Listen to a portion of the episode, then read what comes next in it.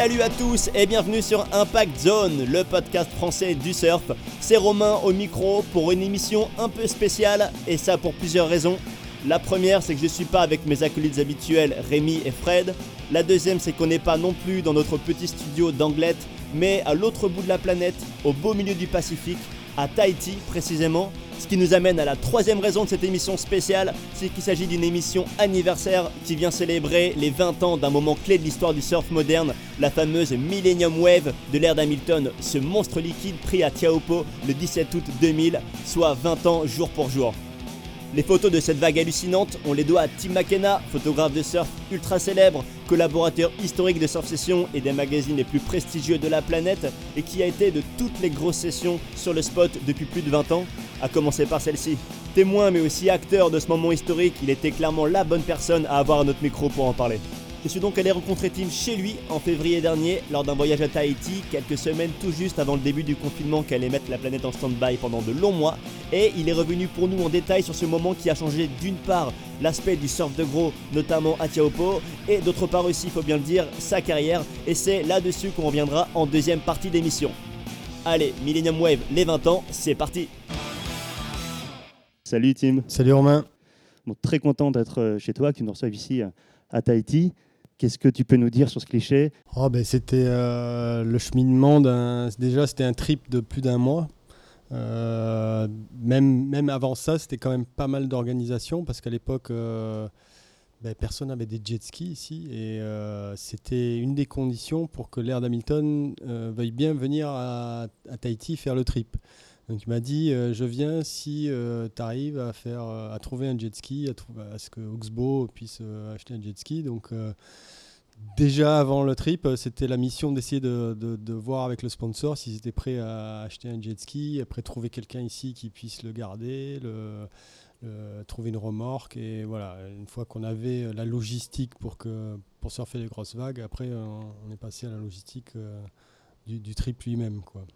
Donc le but c'était quoi? C'était d'attendre un swell énorme pour faire venir l'air Ben non, en fait c'était juste un, un, coup de chance. J'avais vu des images de Sapinus sur une très grosse houle. Et Donc il y a une autre gauche de, Tahiti. Une autre gauche de Tahiti, un peu plus près de la ville. Et, euh, et c'est là où je m'étais dit, euh, ah mais en fait, euh, Chopo doit faire la même chose, voire pire, quand il y a les grosses houles. Mais personne n'y va quand c'est très très gros, personne ne se déplace sur Chopo, donc on ne peut pas savoir. Donc c'était plus voilà, demander une fenêtre de 2-3 semaines, d'un mois, et espérer qu'on ait des, grosses conditions. il se trouve que voilà, on a eu sur la fin de la période une grosse houle, mais euh, on aurait très bien pu avoir que, que des vagues de 2 mètres. C'est vrai qu'à l'époque, on avait déjà entendu parler de Tiopo, il y avait eu les épreuves QS en 97 et 98, puis l'épreuve World Tour en 99. Mais euh, malgré l'engouement des gens pour le spot et surtout son potentiel, personne n'avait encore pensé à le surfer en Towin Oui, ben oui. Le, plus gros, limite, c'était, je pense, euh, la vague de Cory Lopez qu'il avait pris à la rame, qui avait impressionné tout le monde. Après, euh, non, CJ Hopgood, c'était plus tard. Donc c'est vrai que oui, les, plus grosses vagues qu'on avait vues, c'était plutôt de l'ordre de 3 mètres. Euh, et personne euh, faisait du towin à Tahiti, à part cette seule session à Sapinus où Arsène et Poto avaient fait du towin. et c'est là où j'avais vu qu'il bah, y avait peut-être du potentiel pour Chopo. Et donc Laird à l'époque, c'était déjà, euh, c'était déjà un monstre. Euh, il avait déjà, euh, on va dire, fait ses premières armes de surf tracté à Jaws. Qu'est-ce que lui venait chercher en venant à Tahiti justement? En fait, c'était surtout pour son sponsor. En fait, c'est son sponsor qui est venu à moi, qui a dit bon, on a que des images, on paye Laird assez cher, et on a que des images de lui à Jaws. Chaque année, c'est pareil. Et on voudrait euh, varier un peu. Est-ce que tu peux nous organiser quelque chose à Tahiti, dans des vagues différentes? Donc je dis, ben, ok, très bien. Donc c'est comme ça que ça s'est passé en fait. C'était vraiment juste pour, pour qu'on ait des images autres que Jaws avec l'Aird. Et euh, je pense que l'Aird, ça le titillait aussi un peu, euh, parce que Jaws, c'est vraiment bon, la grosse vague au niveau taille, mais je pense qu'au niveau tube, euh, rider le tube, je pense que ça, ça intéressait l'air de pouvoir voilà, essayer de, se challenger au niveau de la, des grosses vagues, mais aussi du, gros barrel. Quoi. Toi, à l'époque, tu étais déjà photographe pour Oxbow? Tu travaillais pour eux?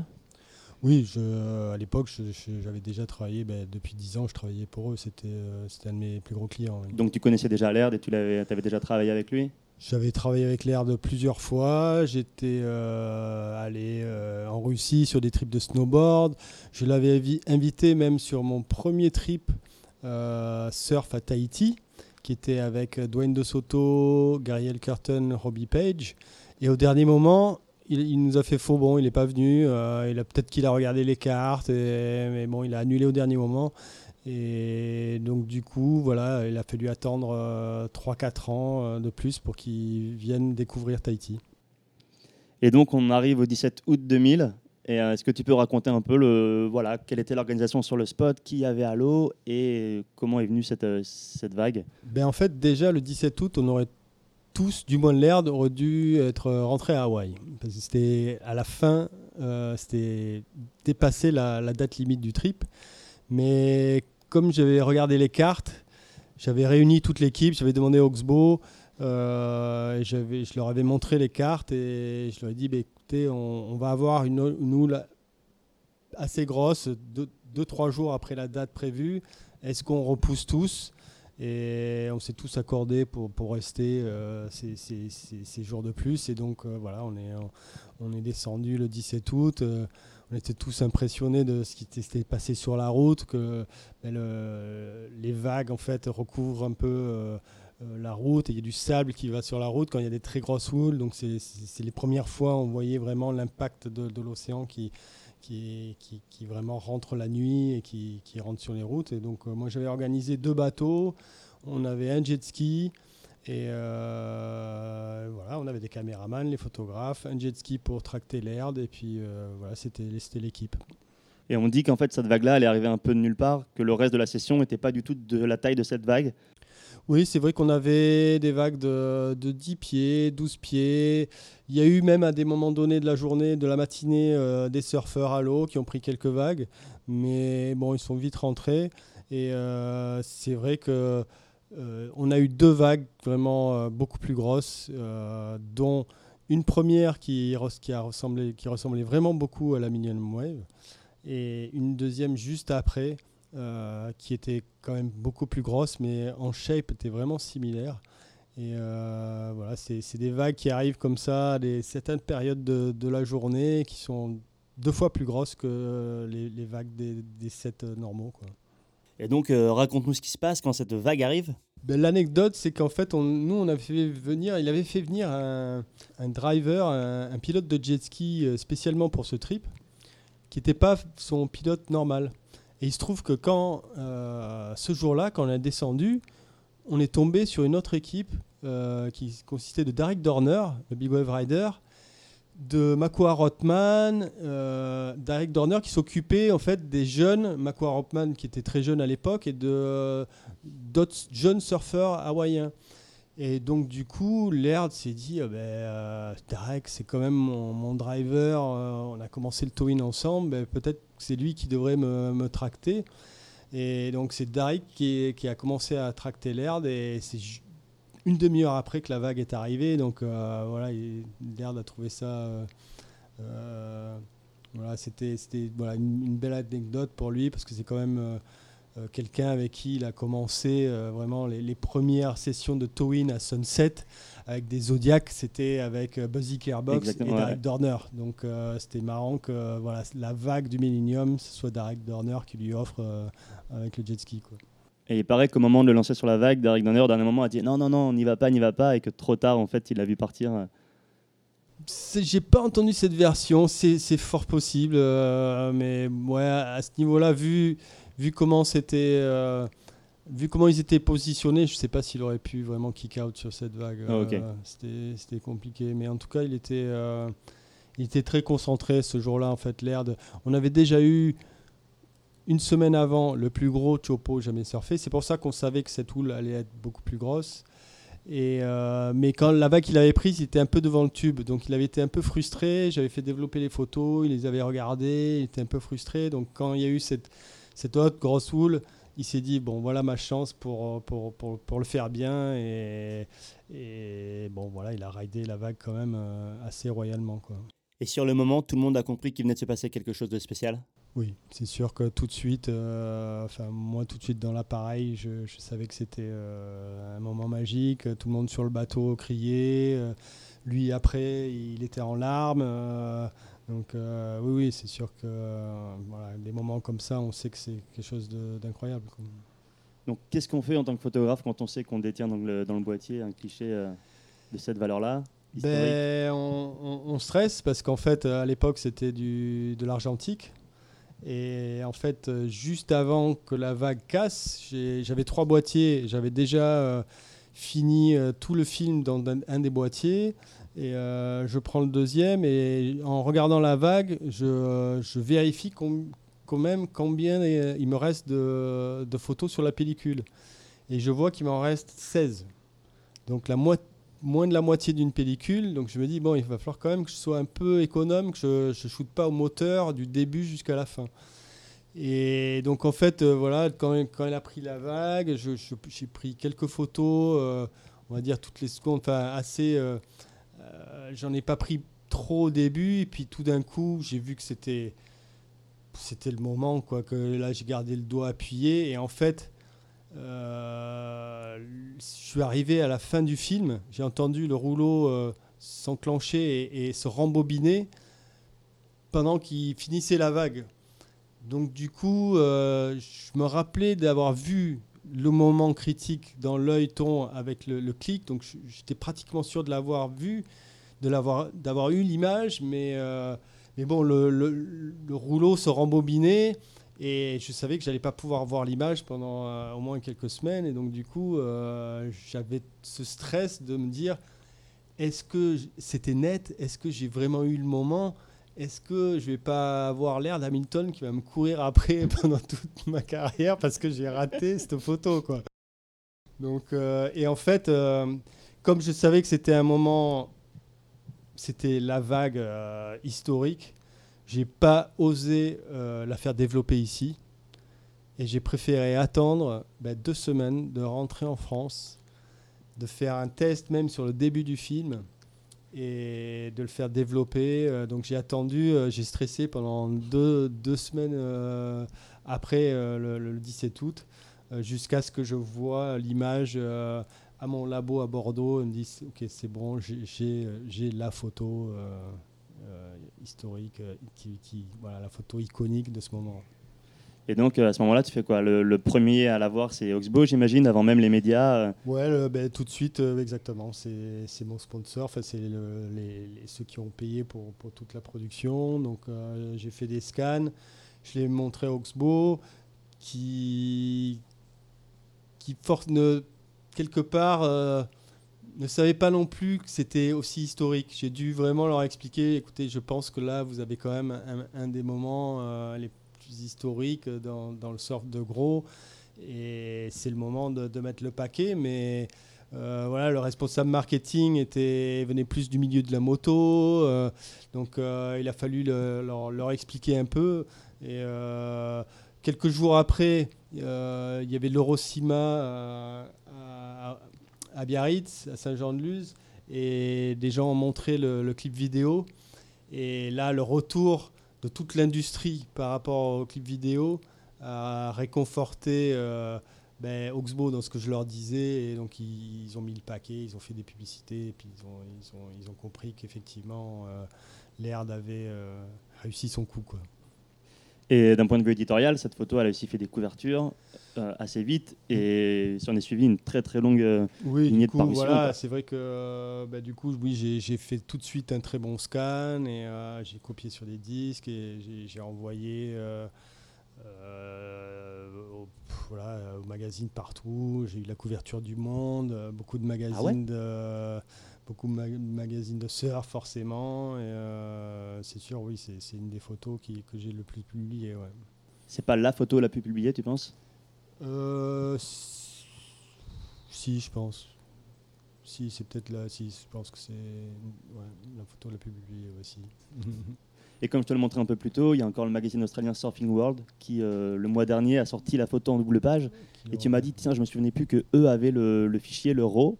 C'est-à-dire que tu as été super vigilant à la circulation de, du, fichier? Oui, oui, ben, c'est sûr que, en fait, souvent les magazines, euh, dans chaque... moi je travaillais pour un magazine par pays. Et donc euh, je savais que si je l'envoyais un magazine, ben, le concurrent ne concurrent pouvait pas l'avoir. Quoi. Donc je savais dans chaque, chaque pays quel, quel magazine l'avait. Et puis oui, j'ai fait attention parce que voilà, c'est sûr que c'est une image euh, que, qu'on a, envie de copyrighter, de, vérifier que personne ne va la voler. tant qu'à faire, autant, autant qu'elle soit utilisée correctement. Et cette photo, on la, on la trouve sur Internet aujourd'hui? Tu, de toute façon, je pense que c'est un peu inévitable pour. Euh, ah, ben, c'est sûr que si on, si on tape, si on tape Chopo ou l'air d'Hamilton euh, sur Google, euh, je pense que oui, ou même Tim McKenna, je pense qu'on va tomber sur cette photo. Et ça part de, de où? C'est toi, qui toi qui l'as mise en ligne C'est des médias qui l'ont fait? Ah oui, c'est une multitude de médias. quoi. C'est tous les médias, les sites internet, c'est les magazines, c'est moi, c'est mon site. c'est D'accord, ok, ok. C'est, ouais, là, c'est incontrôlable. Aujourd'hui, Internet, c'est complètement incontrôlable. Euh, et je, ne cherche même pas à essayer de contrôler ça, c'est impossible. Mhm. Et est-ce que tu sais d'où vient le mot, le nom plutôt, Millennium Waves oui, ça par contre, c'est mon copain Philippe Chauvaudian qui me fait mes questions depuis le début de, de, je fais des photos. Et en fait, je lui ai, ben, après le trip à Tahiti, quand j'étais le seul à avoir le scan, je lui ai envoyé l'image et euh, c'est lui qui m'a dit, euh, avec son accent marseillais, putain, mais c'est euh, la Millennium Wave. et j'ai trouvé que c'était une bonne accroche, une bonne idée. Et voilà, un petit coup de marketing dans, ce, dans ces moments-là, ça ne fait pas de mal. Et donc, voilà, c'était shooté en l'an 2000, donc why not? Et cette photo, aujourd'hui, 20 ans après, tu la considères vraiment comme un moment clé de ta carrière Oui, c'est sûr que c'est sûr que c'est le type de photo qui fait que ben, voilà, euh, pas mal de monde dans l'industrie du surf vont, se souvenir de ton nom, vont se souvenir de ce que tu as fait.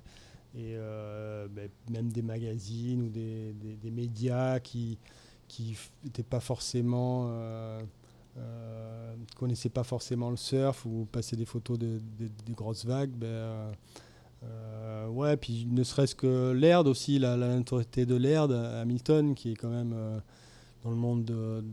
Voilà, c'est avec Ellie Slater, je pense que c'est les deux surfeurs les plus connus euh, dans le monde. Donc c'est vrai que d'avoir capturé le moment iconique d'un athlète, c'est assez valorisant aussi. Quoi. Et là, bah, en l'occurrence, le magazine Surfing World revient sur ce cliché qui est vraiment pour lui le cliché des années 2000, carrément, pas de l'année 2000, en disant que cette vague-là, aujourd'hui, elle serait euh, forcément beaucoup moins impressionnante par rapport à tout ce qui a été surfé depuis sur le spot, et peut-être même prise à la rame. Toi qui as passé plus de temps que quiconque dans le chenal à regarder et les vagues et les surfeurs, est-ce que tu penses qu'elle est prenable à la vague, à la rame aujourd'hui? Non, je pense que cette vague euh, était non, c'était impossible de la prendre à la rame. On aurait peut-être pu faire le, le, take-off, le drop, mais euh, vu, vu, comment elle, euh, elle a sucé, comment c'était vraiment dry, il y avait quelque chose, quelque chose ce jour-là où on voit vraiment dans la photo que le, devant le lagon, l'océan euh, se creuse et la vague se casse vraiment presque sous le niveau de la mer. Et avait, il y avait trop de. Et la, la lèvre est super épaisse et il n'y a aucune chance d'avoir pris cette vague à la rame. Alors, au niveau de la taille, je pense qu'aujourd'hui, oui, on peut peut-être euh, surfer euh, juste un tout petit peu plus petit à la rame, sur une bonne houle, plus sud, euh, sur certaines directions. Là, il se trouve que, voilà, effectivement, c'était une houle sud-ouest, donc avec vraiment le bol d'ouest bien dangereux. Et c'est plus la direction qui fait qu'on ne peut pas vraiment surfer ces vagues-là à la rame. je pense que sur une belle houle, grosse houle de sud, euh, dans les années qui viennent, on risque de voir des, challenges euh, à la rame. Mais bon, Chopo en général, c'est pas comme Jaws. Je pense qu'on ne verra jamais une évolution comme Jaws, où euh, là, à Jaws, les, surfeurs prennent des vagues à la rame presque aussi gros que ce que shootait l'Aird. enfin, peut-être pas exactement, mais bon, ils, ils shootent vraiment gros à la rame à, Chopo, juste l'épaisseur de la vague et puis le, moment critique, l'endroit où on peut démarrer, c'est tellement euh, limité que euh, je pense qu'à euh, partir d'une certaine taille, il y aura toujours du towing à Chopo.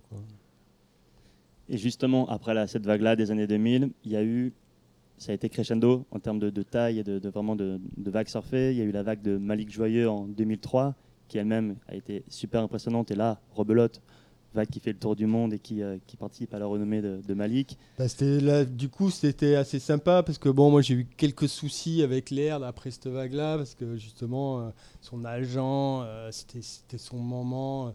Euh, et donc ils ont été un peu radicaux.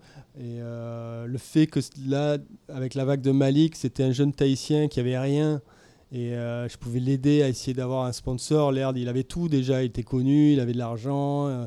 et là, du coup, c'était le contraire. C'était vraiment faire une photo et vraiment aider un jeune à, avoir une carrière dans le surf. Et après ça, ben, il a réussi à avoir des, sponsors et, euh, a, commencé sa carrière. Quoi. Et ensuite, il y a eu encore de nombreux gros swells sur Faatiopo avec euh, ben, Poto, Shane Dorian et plein d'autres chargeurs jusqu'à cet énorme swell de, 2011, le Code Red. Est-ce que tu penses qu'on peut, alors pas forcément surfer plus gros, mais euh, sortir des clichés encore plus incroyables de Tiopo? Bah, tout, est lié en fait à l'océan, à la mer, au, swell quoi. Donc Aujourd'hui, on est juste dépendant des swells euh, historiques. Donc, euh, si on n'a pas de swell historique pendant les dix prochaines années, ben, il n'y aura rien de mieux. Il y aura peut-être des, tubes plus profonds, des, tubes en longueur incroyables, mais au niveau de la taille et vraiment quelque chose d'impressionnant, ben, il faut qu'on attende des, voilà, des houles de plus de 5 mètres, de 6 mètres, qui donnent des vagues de plus de 10 mètres en fait quand ça, quand ça tape le récif. Quoi. Donc, euh, bah, avec le changement climatique, on s'attend à tout. Hein. Euh, quand on regarde partout dans le monde euh, les houles qu'ils ont eues l'année dernière et cette année, on se dit que bah, peut-être que voilà, euh, cette année ou l'année d'après ou, dans 5 ans, on va avoir quelque chose de monstrueux. Je sais que Tahiti, il y a eu, je crois en 86 ou 89, des houles encore plus gros que, que tout ce qu'on a eu, même plus gros que le Code Red. Donc voilà, c'est juste une question de temps. Et tu seras sur le bateau? Ben, je serai sur le bateau ou dans un hélicoptère ou quelque part, mais euh, si je suis là, j'essaierai de, de, capturer le moment, c'est sûr. C'est, tellement euh, hypnotisant de, de, regarder le, cette vague quand, à cette taille-là, c'est, vraiment un show incroyable. Quoi. Alors voilà, euh, ben, on y vient, ça fait plus de 20 ans que tu shootes Tiapo, tu lui as consacré un, livre coédité avec Guillaume Dufaux, qui était ancien, rédacteur en chef de Surf Session. Euh, tu es encore présent dans le channel ou en hélico quand ça marche. Cette vague, 20 ans après, même quand elle est plus petite que ces jours-là, elle te fascine toujours autant? Oui, c'est. Elle est toujours. Je pense que je m'en lasserai jamais. C'est vrai que les petits jours, quand c'est glacial, quand les, montagnes sont dégagées, c'est vraiment le rêve euh, de cette vague. même la clarté de l'eau, euh, juste l'ambiance. Et après, voilà, même, même les petits jours, des jours moyens juste la perfection de cette vague, c'est vrai que c'est quelque chose qui, qui, qui, me fait revenir, revenir. Bon, je suis peut-être moins passionné qu'aux premières années. Là, je peux, je, je, peux rater des houles et aller, aller chercher une autre vague sur une autre île ou euh, aller à un autre spot. Mais euh, voilà, si j'ai rien d'autre à faire, je sais qu'il y a, je sais qu'il y a aussi, je sais qu'il y a un swell historique ou euh, ou des, des, surfeurs qui peuvent vraiment euh, faire quelque chose d'incroyable, ben, euh, c'est sûr que ben, je ne vais, je vais, je vais, pas aller ailleurs. Quoi. Et c'est la raison pour laquelle tu es venu habiter à, à Tahiti? Oui, c'est une des grosses raisons. C'est sûr que euh, je cherchais un, un endroit. J'ai voyagé beaucoup les 15 premières années de ma carrière. Et je voulais me calmer un peu, fonder une famille, voyager un peu moins. Donc je voulais trouver un endroit où, je, voilà, les surfeurs viennent à moi, où j'ai pas besoin de, voyager autant. Alors c'était soit Hawaï, soit l'Australie, soit ici. Et en fait, ici, euh, ben, il avait, y avait pratiquement aucun, photographe euh, à l'époque quand, je me suis installé, ou du moins pas, beaucoup de photographes professionnels, très peu. Euh, aucun qui, photographiait les, surfeurs tous les jours. donc, je voyais que les, les surfeurs tahitiens avaient un niveau incroyable et, et avaient besoin d'être euh, d'être photographiés pour, avoir des sponsors. Ils avaient vraiment euh, ils avaient ce besoin-là. Donc je me suis dit, euh, voilà, après avoir travaillé avec plein de champions pendant des années, je me suis dit, bah, c'est peut-être cool de, voilà, travailler avec des surfeurs un peu moins connus, mais ils vont, ils vont, ils vont apprécier peut-être un peu plus mon travail. Et voilà, c'est sûr que j'ai eu dix belles années, là, les, premières années où Chopo a, commencé à se faire connaître. Il n'y avait pas autant de monde que ça qui venait. Et maintenant, voilà, maintenant, il y a beaucoup plus de concurrence. Donc, c'est un peu moins fun parce que forcément, quand il y a 30 photographes euh, dans des bateaux à côté qui ont plus ou moins la, même image, c'est un peu moins gratifiant, c'est un peu moins sympa d'être euh, au spot. Mais bon, je peux pas, je peux pas me plaindre. J'ai fait partie de, voilà, de la promotion de cette vague. J'ai sorti un livre, donc euh, voilà, je vais pas, je vais pas me plaindre de ça. Et on parlait tout à l'heure de, de fameux shot de l'air qui a été, qui a été shooté en argentique. Aujourd'hui, quand tu es sur le bateau, il y a sans doute 30 personnes à côté qui ont, du très bon matériel et le même angle, mais il y a aussi des gens qui sont en live sur Instagram, sur Facebook, et tu pas déjà rentré à la marina, que les photos sont peut-être déjà en ligne sur des sites. Comment, tu, comment toi aujourd'hui tu, gères ça? Comment tu distribues ton travail au, au surf, sachant que tu as cette concurrence-là bah, C'est compliqué. Euh, en, général, en général, je travaille euh, souvent pour, pour quelqu'un, pour une équipe, pour une marque ou pour un surfeur, donc j'essaye de de donner la priorité à ces personnes-là.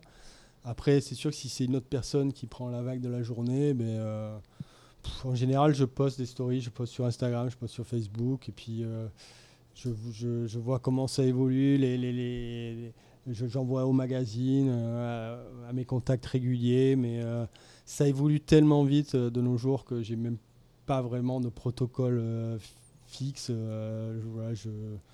Je, fais au jour le jour, je vois comment, euh, comment, les, comment les, médias, euh, ce que les médias veulent faire avec les images, euh, ça, ça, évolue aussi selon aussi la, période de l'année, l'actualité.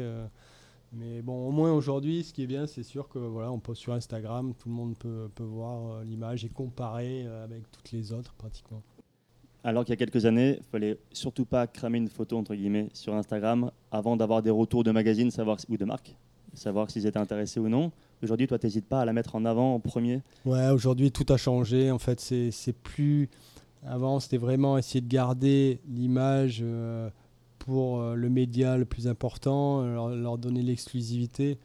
Aujourd'hui, c'est plus possible. Donc, c'est la diffuser en premier pour essayer d'avoir le, premier impact et parce que c'est toujours la, première image, la première qui, qui, qui, fait le plus d'impact. Et, euh, euh, ouais, c'est moins gênant aujourd'hui qu'une image soit vue et revue et revue. Presque plus elle est vue, plus elle est repostée, plus elle a de la valeur. Donc ça, il y a eu vraiment un changement complet en 10 ans. Quoi.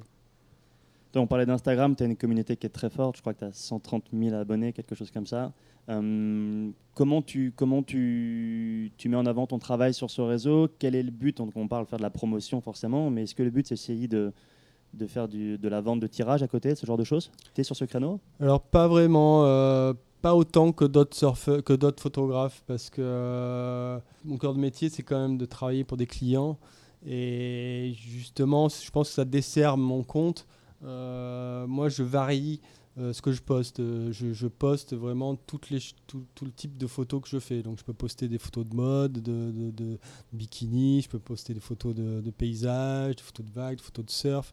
Et quelque part, ça me dessert parce que sur, Insta sur Instagram, c'est quand même mieux de poster tout le temps le même thème, de rester dans un voilà, exactement le même thème avec les mêmes chromies et euh, ça fonctionne mieux comme ça. Mais euh, j'ai pas pas envie de voilà, de, limiter mon travail là, à juste ça, à juste une partie, un thème spécifique. Et euh, finalement, je veux que les, mes, mes, mes clients potentiels voient tout ce que je peux faire.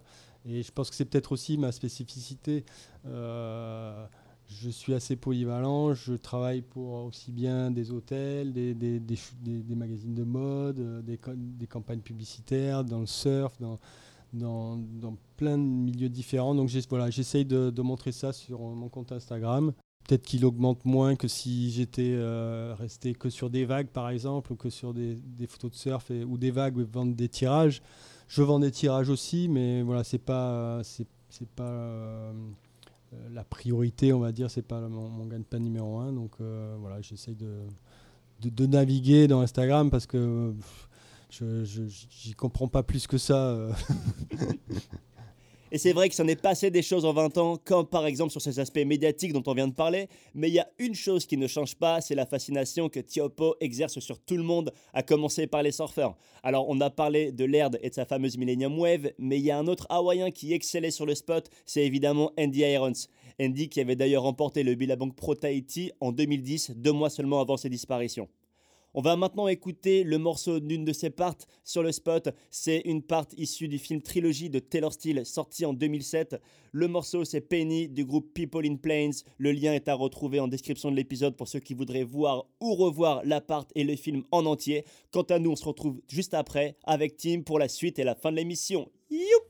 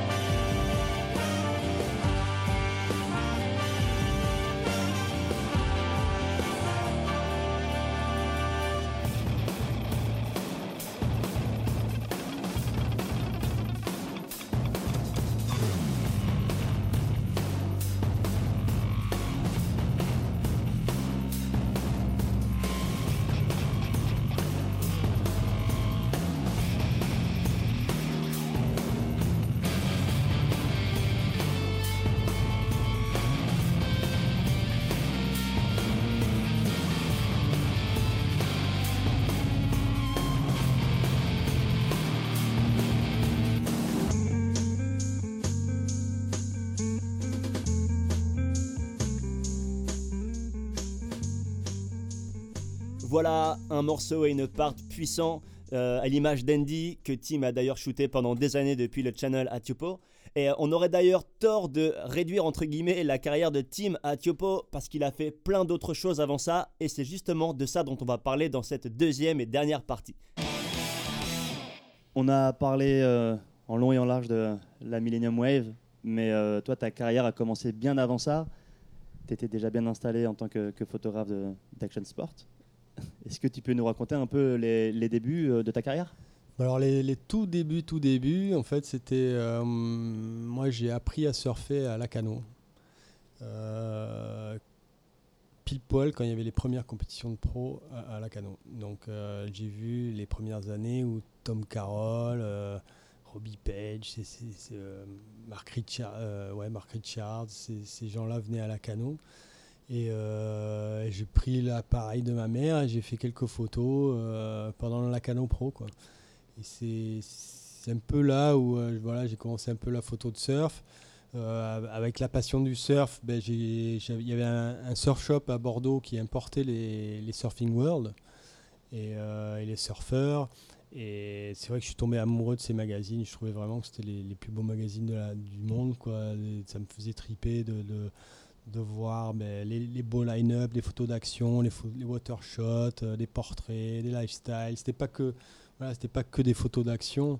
Et euh, ben, c'est de là où est née ma passion pour, pour le surf, mais aussi pour, euh, pour l'image de surf. Donc après ça, je suis allé faire mes études en Australie. en passant par Los Angeles où j'ai travaillé comme assistant photographe avec mon oncle, donc j'ai pu me faire un peu d'argent, m'acheter mes premiers, mon premier boîtier, mon premier téléobjectif. Et donc, euh, j'ai fait mes armes euh, pendant mes, jours off à la fac sur la Gold Coast, aller shooter Kira, Snapper euh, et, faire mon premier reportage pour Surf Session avec des, potes français qui étaient de Lacano qui étaient venus en trip à Noussa. donc, j'ai fait mon premier reportage pour Surf Session comme ça. Puis après, petit à petit, avec les magazines locaux, Surfing Life, Trip Tide, j'ai fait des petits trips avec des surfeurs de la Gold Coast.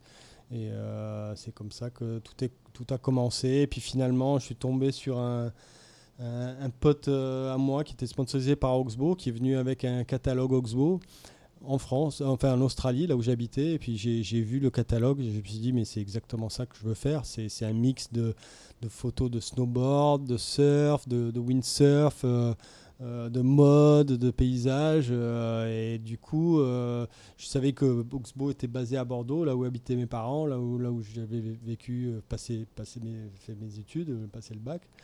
Et donc, ben, je, suis retourné en France pour essayer de, de choper un job pour, avec Oxbow. Quoi.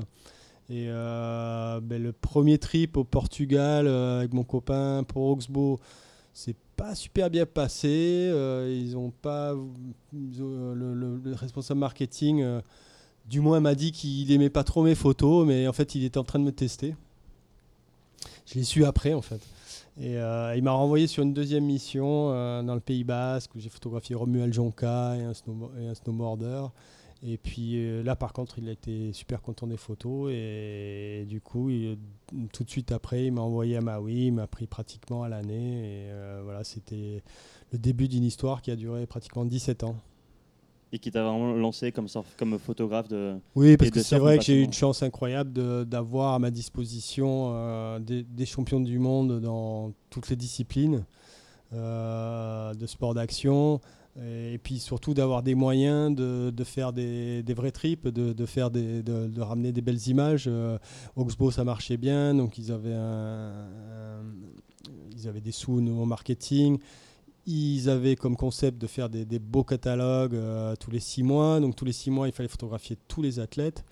Et euh, il leur fallait quelqu'un pour organiser ces shootlings, euh, pour organiser la coordination, la logistique, faire les photos.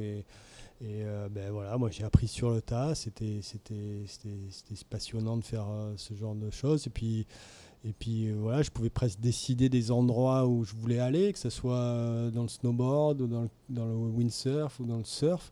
Donc c'était quand même le job de rêve. Quoi. Ouais, et puis on peut dire que par rapport au parcours que tu nous racontes, ça a été assez vite finalement. Oui, oui, ben, c'est sûr que eux, ils étaient en plein dans, dans, le boom. Je suis arrivé au bon moment. Euh, je, je, je, faisais ces sports-là où j'étais passionné par, ces sports. Et, et euh, voilà, c'était right place, right time. Euh, euh, ils avaient besoin de quelqu'un comme moi, j'avais besoin d'une marque comme eux. Et voilà, ça s'est bien, bien goupillé. Quoi. Bon, puis il faut croire que tu apporté quelque chose de différent par rapport à ce qui existait déjà. C'était qui, toi, tes modèles en tant que, photographe de surf et de snow et de windsurf? Alors, c'est sûr que oui, peut-être le, fait que je sois photographe de surf me donner un certain œil pour les photos de snowboard et même les photos de moto. J'ai essayé tout le temps de reproduire un peu à la montagne des manœuvres de surf. Et comme les snowboarders sont quand même euh, euh rêvent de faire du surf, et euh, peut-être un peu moins le motocross, mais les windsurfers, euh, en général, les, sports de glisse, le, sport roi, c'est comme le surf. Donc quand tu viens du milieu du surf et que tu essayes de faire des, images qui, qui, correspondent, enfin qui, qui, respirent le surf, bah forcément, euh, tu es, assez bien vu. Donc peut-être que j'avais ce, petit côté d'essayer de, de, de, voir des vagues à la montagne. euh, et euh, ouais, ben c'est du coup, voilà, moi ça m'a permis de, d'avoir de l'expérience dans d'autres sports, dans d'autres milieux, de, de, travailler, de, voilà, de, construire, construire ma carrière comme ça, avec beaucoup d'expérience dans des milieux différents. Et quels étaient les, les photographes que as, tu, tu regardais, que tu étudiais, que tu admirais à l'époque Alors, ben, le, photographe de snowboard, c'est Jean-Marc Favre, qui était le, photographe euh, attité d'Oxbow de, à l'époque, qui était vraiment un très bon photographe de, montagne. Au niveau du photographe de surf, c'était euh, euh, Ted Grambeau et Art Brewer pour ses portraits, et Jeff Hornbaker Sylvain Cazenave aussi, c'était quand même la référence euh, au niveau windsurf et surf en, France. Euh, et, même au sein d'Oxbow, c'était un peu mon concurrent, parce que lui aussi euh, était le, photographe d'Oxbow. On se partageait en fait le, catalogue, on se partageait un peu les missions, des choses différentes. Après, j'avais d'autres photographes de référence, mais qui n'avaient rien à voir avec le sport, plus dans des, photographes comme Ernst Haas, dans, les images de, paysages ou de chevaux, de choses comme ça. Euh, Nick Knight dans la mode, David Doubilé, euh, les images aquatiques. Euh, voilà. Justement, la photo aquatique, comment tu comment es venu à, ce genre de photo, sachant qu'en France, à la cano, c'est peut-être pas ce qu'il y a de plus évident pour, pour s'y mettre? Ben, Dès le début, c'était vraiment la photo aquatique qui, qui me branchait en fait. Et euh, dès le début, je me suis fait faire un, caisson euh, assez vite. Euh, et j'ai fait des photos en Australie, à, la cano. Et euh, bah ouais, c'était euh, comme comme il y avait quand même pas mal, enfin pas mal, il y avait quand même des photographes de surf, mais pas beaucoup de photographes aquatiques. Euh, je me disais que c'était peut-être un moyen de voilà de, de, sortir du lot, quoi. Donc c'est quelque chose que j'ai que j'ai poussé. je faisais du surf, j'étais toujours assez bon à la natation, donc je me suis dit c'est c'est peut-être l'occasion. Et en plus, j'avais un copain euh, bah, qui faisait les caissons, euh, Philippe Chauvognan, donc voilà, euh, c'était parfait. Et après l'aventure des catalogues Oxbow, tu as fait quoi alors? Tu as cherché à collaborer avec d'autres marques ou au contraire à élargir tes horizons, sortir un peu du surf?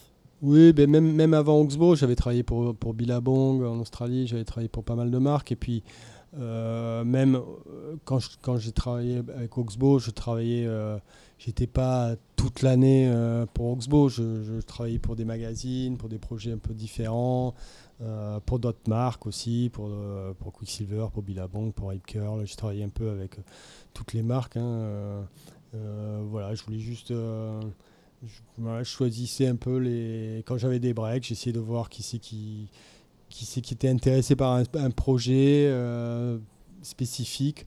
Euh, en fait, j'aimais bien construire les. Euh, faire des projets clés en main, en fait. choisir une destination, trouver les riders, proposer aux, proposer aux marques. S'ils avaient des budgets, ben, c'était parti. Quoi. Donc, c'était tout ce process que j'aimais bien, en fait.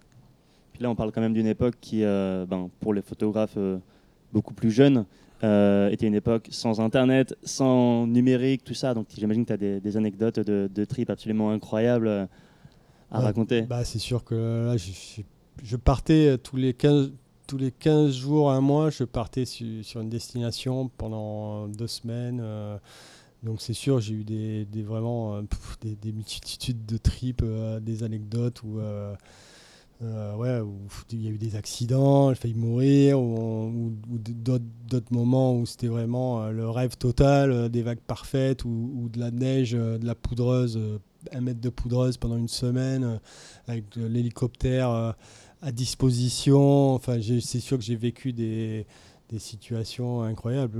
Je, quand j'y pense, j'ai vraiment une vie assez, assez incroyable à ce niveau-là pour voilà, commencer la photo et pouvoir, euh, pouvoir faire tout ce que j'ai fait euh, euh, à l'âge que, que j'avais, c'était, c'était quand même une chance incroyable.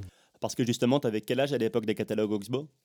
J'ai commencé à travailler avec eux à 21 ans, 20, 21 ans, et voilà quoi. Donc voilà, des, puis ils m'ont fait confiance, ils m'ont donné quand même des, assez grosses responsabilités d'aller photographier des, Jean-Michel Bale, des champions de, motocross ou des, champions de, de, windsurf ou de, kite, de voir gérer même des équipes de, de caméramans qui, qui, après venaient euh, faire des sujets pour les télévisions aussi. Donc euh, j'ai eu la chance voilà, qu'on me faisait confiance et euh, et j'essayais de ramener à chaque fois euh, ce, que les marques voulaient. Quoi. Donc j'étais sérieux aussi hein, de faire en sorte à ce que voilà, je ne dépense pas l'argent pour rien. Que, je crois que sur toute cette période où j'ai dû faire je sais pas, une centaine de trips, il y a vraiment une seule fois aux Canaries où on est parti et j'ai pas ramené d'image parce qu'on a vraiment eu pris du, super mauvais temps. Mais c'était que avec un seul rider, avec Gary Curtin. Donc c'était pas finalement, c'était pas très grave. Mais tous les autres trips, euh, ben en fait, si, si on n'avait pas les bonnes conditions, je prenais toute l'équipe, je leur dis il faut qu'on reste jusqu'à ce qu'on score. Et j'avais cette mentalité-là, quoi. Je, je voulais pas rentrer bredouille. Hmm. Euh, déjà parce que c'était pas rentable pour la boîte, que c'était pas bien pour nous, euh, ni pour les riders, ni pour le photographe, parce qu'ils vont, ils perdent, on perd on perd du temps. Quoi. Donc, euh, donc voilà, la plupart du temps, ben, si on si on scorait pas, ben, on restait sur place. Ou alors on repartait, on, revenait, mais on trouvait un moyen pour que chaque fois on ramène quelque chose d'intéressant. Et euh, au cours de tous ces voyages, tu n'as jamais eu de gros problèmes techniques? Comme euh, je sais pas, te rendre compte au retour qu'un de tes boîtiers était défectueux, que les photos sont, euh, sont mauvaises, ou alors, euh, je sais pas, perdre les pellicules ou quoi, ce qui doit être, j'imagine, le cauchemar de tout photographe Alors, non, j'ai eu des. Une, une seule fois en Arctique, j'ai fait un shoot photo le soir où ils avaient placé des, des cubes de glace. On était au Ice Hotel en Suède et euh, l'hôtel nous avait placé des cubes de glace, ils avaient mis de l'alcool dessus, ils avaient mis des flammes. J'avais fait passer les, les, skieurs, les snowboarders en, en, train de faire des slides et j'avais fait des photos au, flash. mais c'était à l'époque de, de l'argentique. Et il faisait tellement froid qu'à la fin du shoot, quand j'ai voulu rembobiner le film, ben, le film s'est coincé. Et donc j'ai quand même réussi à enlever le film le soir euh, dans le noir, mais je l'ai envoyé au labo et ils n'ont jamais réussi à le, développer. Donc là, les photos étaient incroyables, c'est sûr, parce que à travers les flammes, avec la, la glace illuminée par en dessous, c'était vraiment magique. Mais ces images-là, je les, ai perdues. C'est la seule fois où, où vraiment j'ai regretté d'avoir euh, perdu des images. Sinon, euh, j'ai jamais, euh, j'ai perdu du matériel. Moi, volé deux fois tout mon matériel. J'ai failli, je suis pas passé loin plusieurs fois dans des hélicoptères ou dans des voitures, mais dans des bateaux. Mais ouais, au niveau photo, j'ai réussi à garder ce que j'avais capturé. Ok, on a justement une rubrique qui s'appelle le coup de pression, dans laquelle on demande à notre invité, tu connais peut-être la rubrique, de nous raconter son histoire la, plus flippante. Euh, voilà, tu nous as teasé sur deux trois trucs là. Est-ce qu'il y a une, en particulier que tu veux bien nous détailler? Ben, Il y en a une autre qui était un peu flippante, c'était en, en Ouzbékistan, en, donc un trip snowboard dans un hélicoptère, les, gros hélicoptères Mi-8 là, euh, russes, a deux, euh, deux rotors. Euh, et donc on était en train de chercher une, pente. Et, euh, et, donc j'étais devant avec les, deux, le pilote et le copilote euh, pour essayer de trouver la, bonne pente à faire. Donc on, se baladait un peu dans les montagnes. Et là, il y a le cockpit, le haut du cockpit qui commence à prendre feu. Donc euh, je vois les, pilotes et le copilote qui commencent à parler en russe, qui commencent à, s'énerver, enfin à, flipper. Et du coup, euh, ils me demandent d'aller derrière. Enfin, de toute façon, j'y allais y aller de toute façon parce que c'était trop stressant de voir le truc. Et donc ils ont géré tout le, feu avec le, mécanicien. On s'est posé. Et, euh, bon, ils nous ont posé. On a fait une descente. Et ils sont repartis à la base réparer l'hélicoptère. Et en fait, on est resté euh, à la fin de, la descente euh, toute l'après-midi à attendre l'hélicoptère. Et on n'était pas sûr qu'il revienne. Et euh, franchement, à la fin, on, se préparait à, fabriquer des, igloos quoi, pour passer la nuit sur place. Parce qu'on pensait que l'hélicoptère ne reviendrait pas, qu'ils n'avaient pas réussi à résoudre le problème. Puis finalement, juste avant le, coucher du soleil, l'hélicoptère est revenu, on a pu rentrer, euh, rentrer à la base. Ok. Ça, c'était euh, une histoire flippante à la montagne. Après, sur l'eau, j'ai pris trois fois des grosses vagues en bateau sur le bateau où j'ai failli perdre tout mon matériel. Euh, heureusement, juste au, dernier moment, j'ai pu fermer euh, mes, caisses pélicans pour, pour, que ça reste étanche. Mais j'ai eu deux, trois fois des situations assez, euh, assez critiques en bateau. Ça, c'est voilà, les pilotes, des erreurs des pilotes ou des, des sets, des vagues qui arrivent de, de, nulle part et on est mal, mal placé, mal positionné. Et, en tout cas, quand on est, quand on est sur l'océan, quand on est dans les, dans les bateaux, en train de shooter des vagues, il faut toujours, il faut s'attendre au pire. À un moment donné, ça va arriver. C'est, juste une question de temps, quoi. c'est ce que j'ai appris à passer, euh, voilà, des, des, journées entières sur des bateaux ici. Il faut, quand on monte sur un bateau à Tahiti ou même à Hawaï ou, euh, ou même à Hawaï, il faut, il faut euh, se dire qu'on peut peut-être, le bateau peut se retourner, on peut se prendre une vague, et donc il faut être équipé pour ça au moins pour sauver le matériel, avoir des palmes pour peut-être euh, nager, revenir au bateau. On ne sait jamais ce qui peut se passer. Quoi. Donc là, à chaque fois que tu vas à Tiopo, tu as ta petite paire de palmes euh, avec ouais, toi ouais. Ok, et eh ouais, c'est des beaux métiers, mais c'est des métiers à risque si on oublie de le dire. Hein. Ouais, euh, bon, c'est pas. Je pense qu'il y, y, a des métiers qui sont plus risqués que ça, mais oui, c'est sûr que c'est sûr que euh, quand on fait des photos dans, dans, les vagues, sous les vagues, on peut on peut, se, peut se prendre un surfeur, une vague, euh, on peut prendre le récif, euh, être inconscient et ça peut vite aller. Hein. Il y a des photographes qui sont morts à pipeline. et puis pareil en, en hélicoptère ou en, bateau ou en voiture, c'est jamais, euh, c'est jamais, euh, c'est pas des photographes de mariage qu'on fait. Quoi. Euh, on a une deuxième rubrique récurrente qui souvent vient clôturer l'émission. Ça s'appelle le Grom Spirit. Alors habituellement, on a des surfeurs euh, au micro. On leur demande le petit conseil et motivation qui peut être tout simple pour, euh, voilà, pour les surfeurs lambda. Là, en tant que photographe, est-ce que tu as un conseil à donner à des photographes amateurs? Ouais, ben, vu que tout le monde est photographe aujourd'hui, il faut vraiment se lever tôt, il faut être passionné, il faut travailler beaucoup et il faut essayer de faire quelque chose que les autres ne font pas. Ça sert à rien de copier les autres parce que euh, ce que font les autres, ben, c'est c'est peut-être bien, mais il faut arriver à se démarquer. Donc euh, pour se démarquer, il faut faire quelque chose que les autres ne, que que les autres ne font pas. Alors ça peut être euh, Bon, il faut suivre sa passion de toute façon, mais ça, ça peut être euh, une manière de traiter les images, ça peut être des portraits, ça peut être euh, euh, à l'eau, une manière de photographier différemment.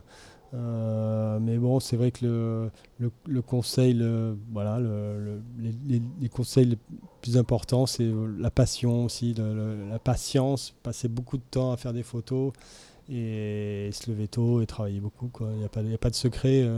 ceux qui réussissent, c'est ceux qui travaillent le plus. Le mot parfait pour conclure l'émission. Merci, Merci. beaucoup Tim pour ton temps, merci de nous avoir reçus, enfin de m'avoir reçu, on l'a dit, je suis tout seul. Merci Euh, Romain. chez toi. Euh, on a parlé de, de photos, de comptes Instagram, de choses comme ça. Tout ça sera retrouvé dans les références de l'émission. Si vous êtes, euh, en tout cas, auditeur régulier, vous connaissez. On mettra aussi le lien vers le livre qui est toujours disponible à, à la vente, qui est un livre qu'il faut absolument avoir si on est fan de surf et de, et de belles images, qui est vraiment un objet incontournable, avec peut-être Ben en fait, il est, il est sold out. C'est Il vrai est sold out même depuis 2009. Ça fait ouais, deux ans après. Et, euh, et, et du coup, on a un projet de refaire une Voilà. édition. Donc euh, peut-être d'ici un an ou deux, on va, on va arriver avec une version 2. Mais ouais, le, le premier bouquin a, une- a eu beaucoup de succès, et tellement que euh, j'ai su qu'après qu'il n'y avait plus de stock. Sinon, j'en aurais gardé un peu pour les potes ou la famille.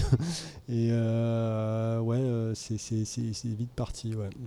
Et même dans tous les pays, parce qu'il y a eu 8, langues différentes, 8 éditions différentes, et ils sont tous, euh, tous sold out dans toutes les langues. Et combien d'exemplaires vous avez vendus en tout, tu sais? Euh, je crois qu'on a vendu à peu près 37 000 euh, exemplaires Ouah, à ce qui est l'époque, ce, qui est- ce énorme. qui est énorme pour un de- bouquin de- photo de, de surf. photos ouais. de surf. Ouais. Ouais.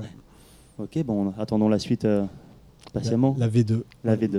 Ok. Merci Tim. Merci. Salut. Voilà, l'émission spéciale 20 ans de la Millennium Wave est terminée. Encore un grand merci à Tim de m'avoir reçu chez lui à Tahiti. Un grand merci aussi à Karim Majouba et à toute l'équipe de Waves qui m'ont prêté le matériel nécessaire à la réalisation de cette émission. Waves, c'est quoi? C'est une émission télé hebdomadaire spécialisée dans les sports de glisse et diffusée dans toute la Polynésie française. Ils font un travail remarquable, vraiment chapeau à eux. Et on mettra le lien de l'émission en description de nos épisodes. Au passage, un grand merci aussi à tous les Tahitiens et les Polynésiens pour leur accueil et leur gentillesse. Quant à nous, on se retrouve très rapidement, non pas à Tahiti malheureusement, mais à la maison avec ce coup-ci Fred et Rémi pour une nouvelle émission avec un nouvel invité. D'ici là, n'oubliez pas, allez surfer. Youp